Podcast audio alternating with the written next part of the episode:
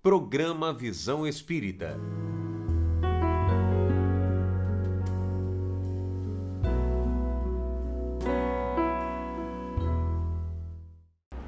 O programa Visão Espírita pede licença para entrar no seu lar e levar-lhe uma mensagem de fé, de otimismo e de esperança. O programa Visão Espírita tem a grata alegria de receber para uma conversa, um diálogo fraterno de Evangelho, Divaldo Pereira Franco. Seja bem-vindo, Divaldo. Muito obrigado.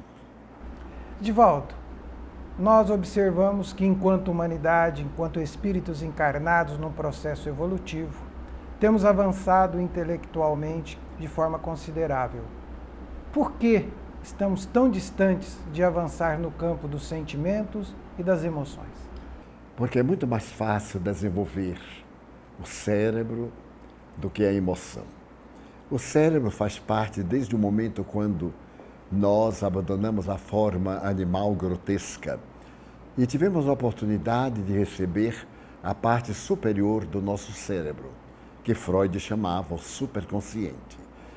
Então, o desenvolvimento intelectual multiplica-se de forma geometricamente. O desenvolvimento moral é de uma maneira aritmética. Poderíamos dizer que o desenvolvimento intelecto-moral, conforme a palavra de Allan Kardec, é um processo muito lento. O desenvolvimento da ciência e da tecnologia, colocando-nos em lucidez os enigmas do universo, favoreceu-nos com o crescimento de natureza de ordem intelectual. Mas, por outro lado, o nosso desenvolvimento ético-moral não correspondeu à expectativa. O homem que conquistou as estrelas ainda não logrou conquistar-se a si mesmo. Daí o grande paradoxo.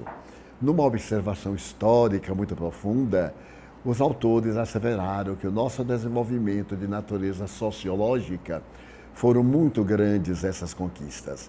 Mas se nós observarmos a moral, ainda estamos numa fase de estágio em que o instinto de predominância de favor da vida sobrepõe-se e por isso o crime e a hediondez ainda não abandonaram a civilização odierna.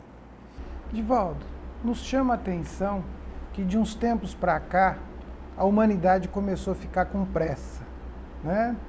Então nós temos hoje várias mídias que se comunicam e todas elas com pressa. Todas as informações são rápidas e superficiais. levantando a nossa condição de espíritos, né, que temos um passado, um presente e temos um futuro, por que estamos mergulhados nesta condição de espíritos com tanta pressa, com tanta velocidade, com esse volume imenso de informações e parece que cada dia que passa, Jesus está ficando mais longe? Um psicólogo diria que é uma necessidade da fuga emocional. A criatura humana ainda não teve coragem de viajar para dentro, de fazer uma autoobservação e de identificar os seus pontos de dificuldades existenciais. Através da comunicação virtual, parece que a vida é um sonho. Ela é maravilhosa porque pode apresentar a velha tradição.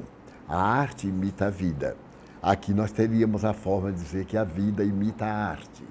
E dessa maneira, variando as nossas observações, não há tempo de aprofundarmos-nos nos quesitos essenciais da nossa espiritualidade. Mas é um processo inevitável. No momento em que surgiram o alfabeto e as comunicações escritas, o homem, a mulher, tiveram que dobrar-se sobre a própria faculdade para melhor comunicar-se. E desde aquelas primeiras comunicações gráficas e sonoras, que a pressa passou a tomar conta do indivíduo para que dessa maneira ele possa voar melhor pela imaginação. Divaldo, nós temos, nós temos hoje acesso a muita informação. Também temos acesso a muito conhecimento. Todo, todo esse conjunto não está servindo de um processo de educação. O que nós percebemos é que nós temos mais e menos educação inclusive menos educação moral e menos educação na relação com o próximo. Da onde vem este conflito? Como isto surge olhando para o aspecto de espírito? Estamos na mesma causalidade. Goethe, o grande autor alemão, dizia que a tendência da criatura humana é informar-se muito e penetrar raramente na realidade legítima. Nós aprendemos muitas coisas superficialmente, mas poucos de nós especializamos-nos naquilo que é favorável à nossa vida. Por esta razão, ao entrarmos na era da tecnologia de ponta, os nossos ideais suplantam a nossa capacidade de viver. Pensamos muito na vida interplanetária e matamos a vida estabelecida. Ficamos felizes porque as sondas que foram a Marte encontraram alguns vírus e nos exaltamos à vida em Marte. Mas é uma suposição ainda virótica. E aqui na Terra nós matamos uma criança em formação, com todos os caracteres já apresentados. É ainda a mesma necessidade de o indivíduo fugir dos seus quesitos interiores para poder ficar na superfície. Mas chega o um momento quando a incapacidade de administrar todos esses valores leva a identificar a chamada coisa nenhuma, o vazio existencial. Então as fugas nos levam a nada ter de seguro.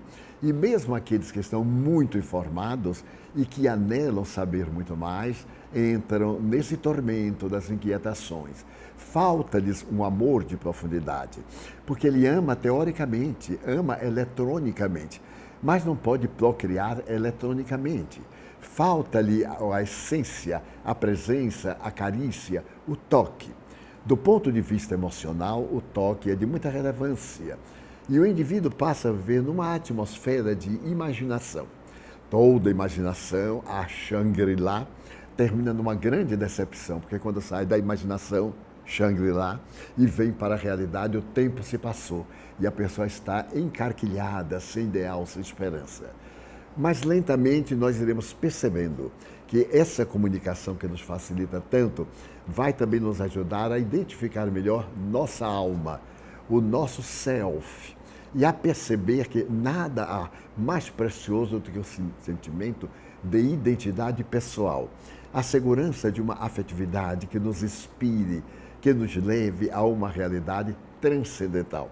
Então passamos a considerar a vida não naquele momento terminal da morte, mas no prolongamento além da morte. A realidade crística vai despertar-nos para ver aquele homem que mudou a história da humanidade ser hoje muito mais amado e conhecido do que nos dias em que esteve conosco.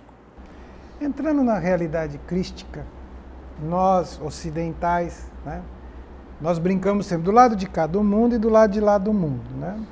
Do lado de cá do mundo, nós temos um lado ocidental, que já foi muito mais cristão nas suas ações e na sua conduta de comprometimento com o cristianismo, falando, é claro, de uma, de uma forma de uma abrangência geral, do que nós estamos observando hoje.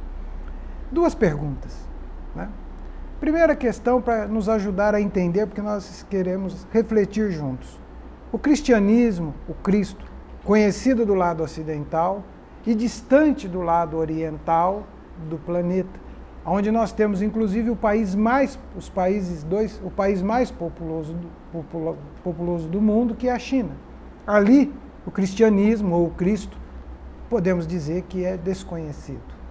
Como entender isto neste processo de amadurecimento e de evolução que todos nós espíritos estamos comprometidos com este planeta Terra? Tenho me dedicado a reflexões em torno do assunto. Sempre dizemos que a humanidade foi cristianizada. E após longas reflexões, a opinião é minha. Observo que a humanidade foi romanizada.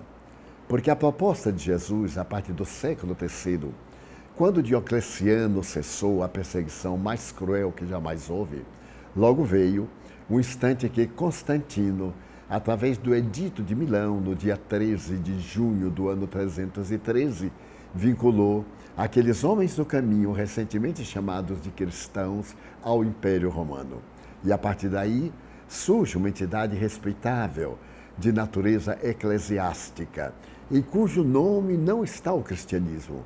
É curioso observarmos Igreja Católica Apostólica Romana então, a questão de uma igreja católica universal é o sentido da palavra, era uma presunção.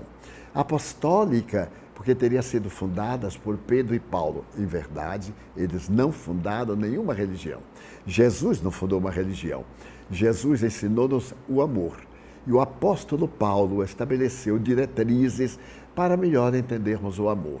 Como consequência, o romanismo tomou conta da terra e a humanidade não foi cristianizada. Se olharmos os dados da Idade Média, do período do terror, do ano mais ou menos 350 até o ano 1500 e poucos, nós veremos que esses mil anos atrasaram a humanidade de maneira significativa, porque se transformou a fé num ponto de dominação arbitrária de consciências Basta que lembremos que toda a doutrina de Jesus era divulgada em latim, não em aramaico, hebraico ou na língua nacional.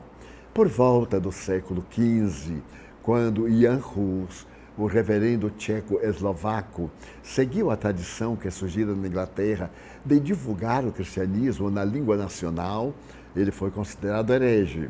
Foi para o concílio de Constança, e foi queimado vivo no dia 6 de julho de 1415, demonstrando, portanto, que não havia uma religião, porque Jesus jamais se impôs.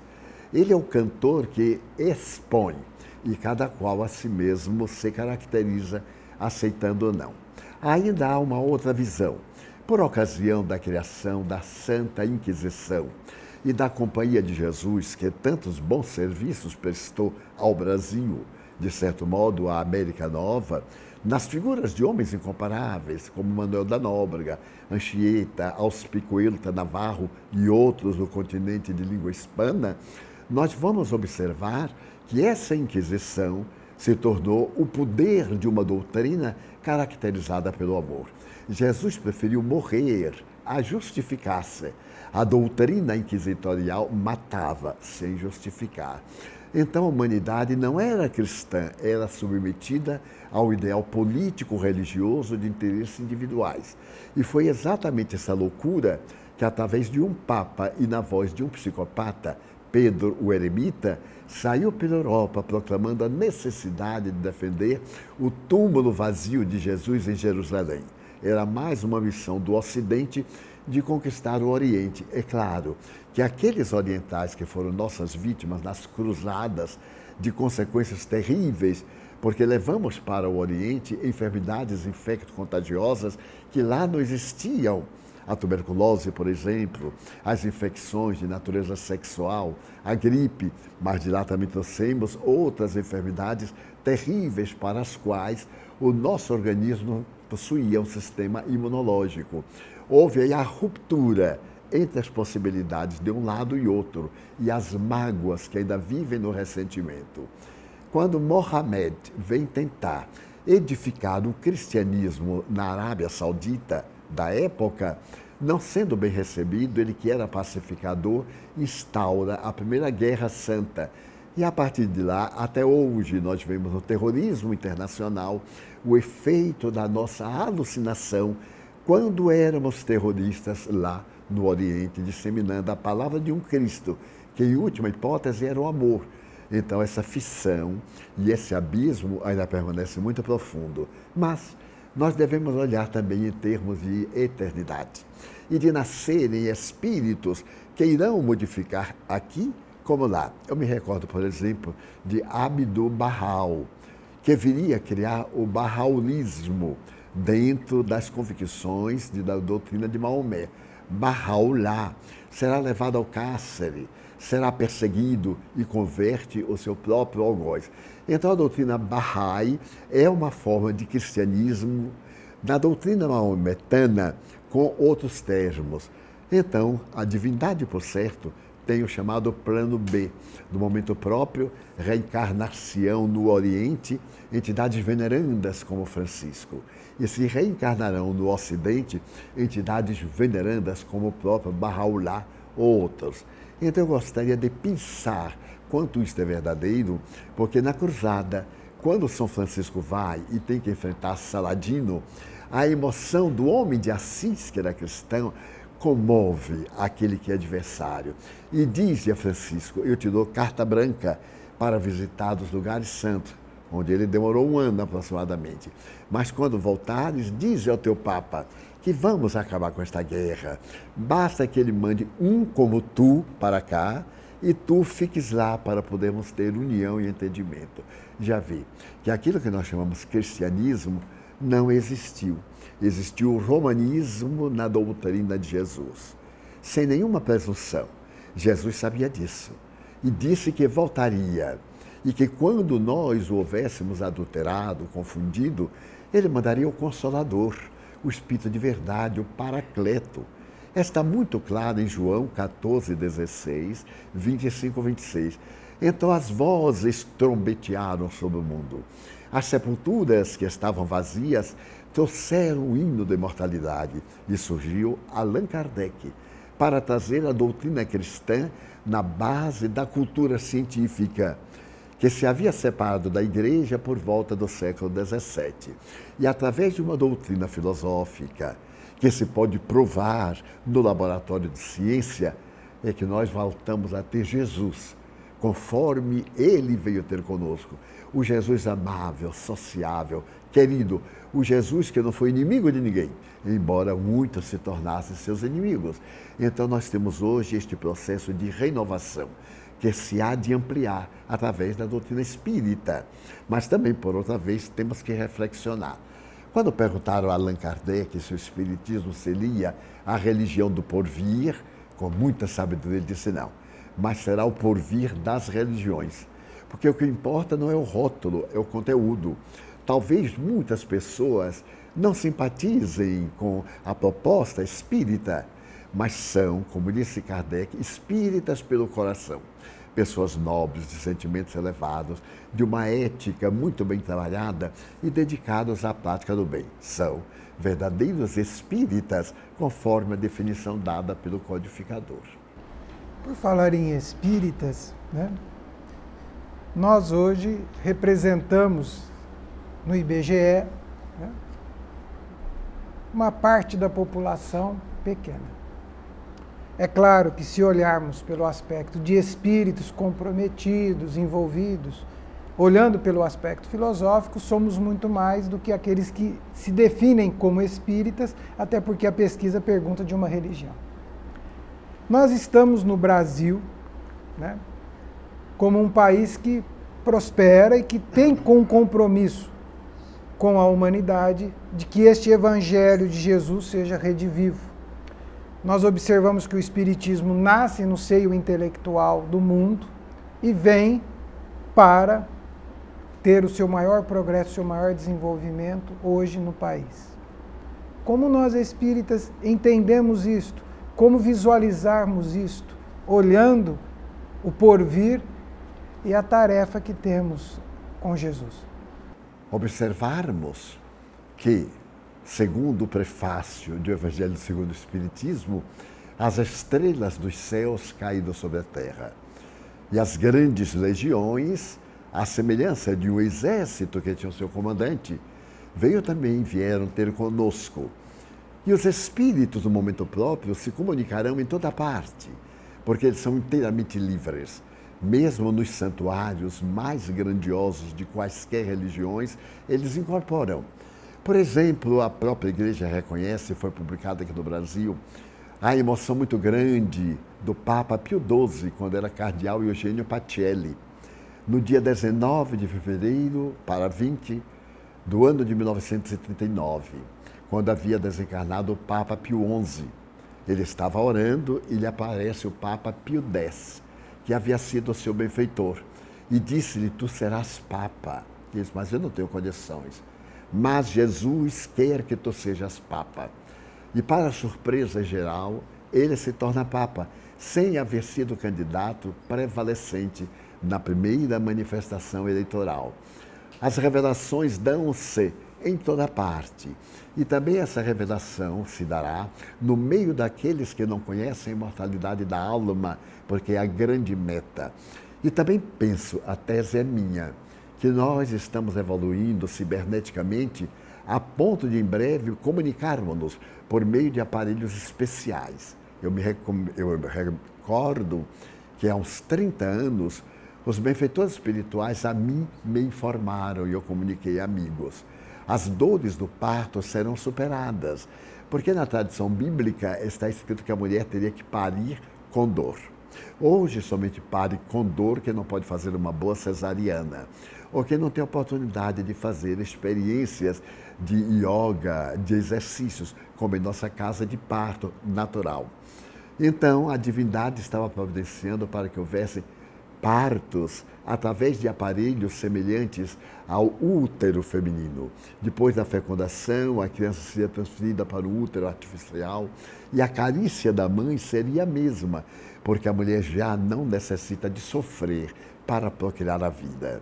Também eles nos haviam dito de que as sombras da terra iam desaparecer e nós teríamos dias de muita beleza já se fazem experimentos na China de verdadeiros satélites que absorvem a claridade do Sol durante o dia e durante a noite, inúmeras dezenas de luas apagam toda a sombra da Terra à medida que houver a nossa evolução. Dessa mesma maneira, eu acredito que nós, os espíritas, estamos ainda preparando a gleba para a grande sementeira do amanhã, assim que se inicie este processo de mundo de regeneração, quando o planeta deixará de ser de provas, de expiações, para ser um mundo de bênçãos, de misericórdias, em que a dor fugirá envergonhada e será uma peça de museu. Divaldo, é, nós espíritas divulgamos o espiritismo, no qual você é o, um dos, ou nosso principal líder e exemplo de divulgar o Espiritismo com a sua determinação, com a sua perseverança, com a sua convicção. E nós adentramos na religiosidade de muitas crenças e participamos e damos a nossa mensagem. Como e o que fazer mais a cada um de nós que estamos no Evangelho, confiantes no Evangelho, repletos de defeitos, e não são de fábrica, né? porque nós somos filhos de Deus. Como é que nós podemos tornar o Espiritismo para todos? O que precisamos fazer? Viver a doutrina que divulgamos. A humanidade está repleta de filosofias extraordinárias.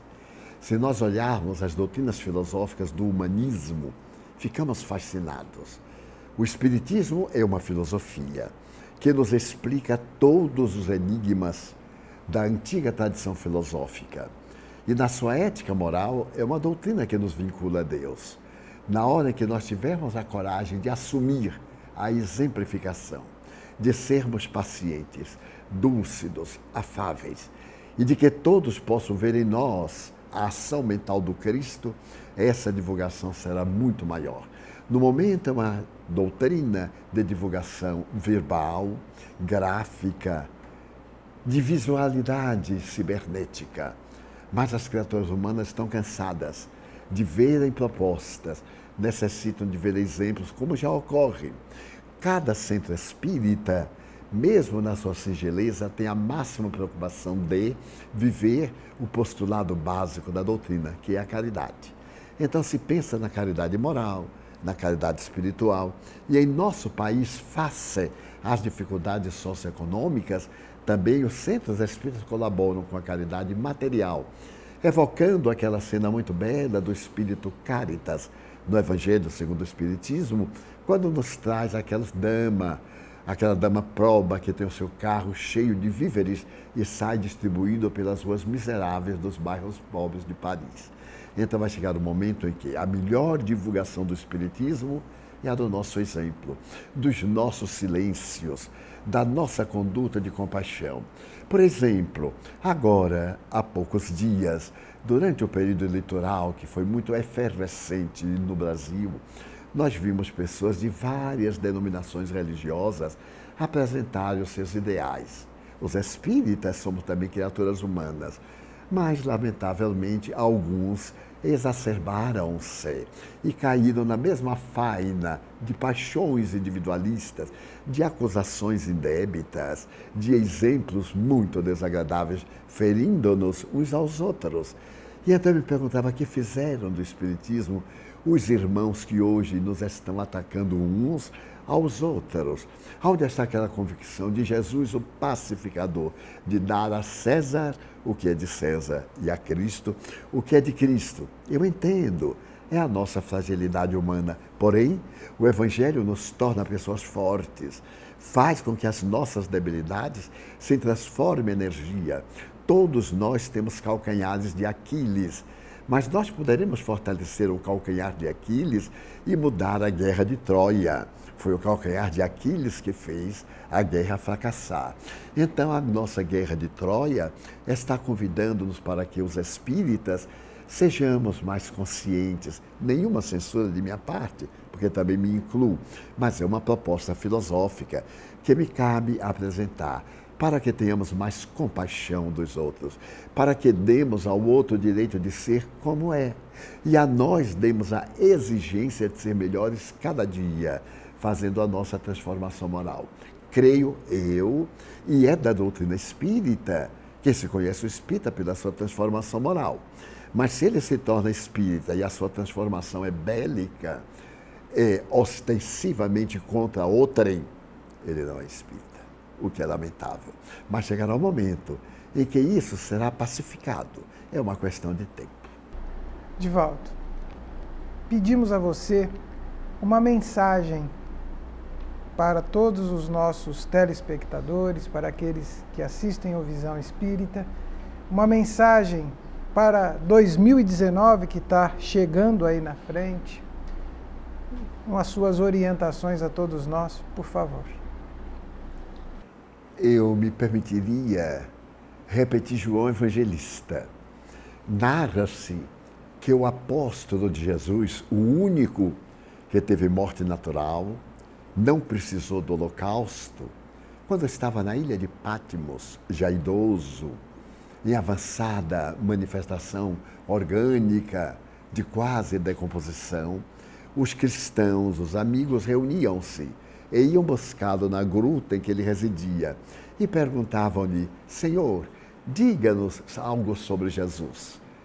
E ele, venerando, dizia: Que vos ameis uns aos outros. E repetia sempre. Até que um dia um jovem exasperou-se e disse: Ué, mas ele só disse isso? Que mais podemos acrescentar a isso? E ele sorriu e disse: Vê, se você me amasse, com ternura e compaixão não se irritava então ele disse que nos amássemos uns aos outros. Então eu vejo que hoje na sociedade nós temos muitos inimigos pela lei das afinidades, a lei da sintonia, como temos no lar, pais, filhos, irmãos, amigos que se detestam. Também na sociedade nós temos muitos inimigos, mas isso não é importante. Importante é não ser inimigo de ninguém. A pessoa luta contra nós, mas nós não lutamos contra a pessoa. Então eu tenho elegido como proposta esta: se alguém não nos ama, o problema é dele, mas a nós cabe-nos amar a todos indistintamente.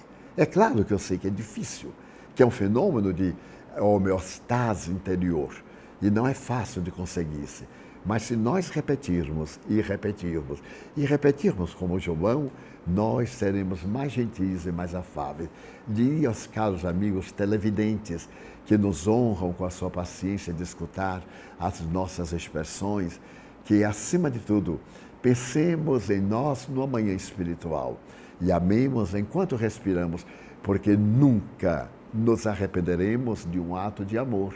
Jamais ficaremos aturdidos porque amamos. A solução maior para o problema da humanidade é o amor. Por isso, eu suplico ao Mestre de todos nós que nos conceda a graça infinita de nos amarmos e de nos compreendermos na condição de família universal.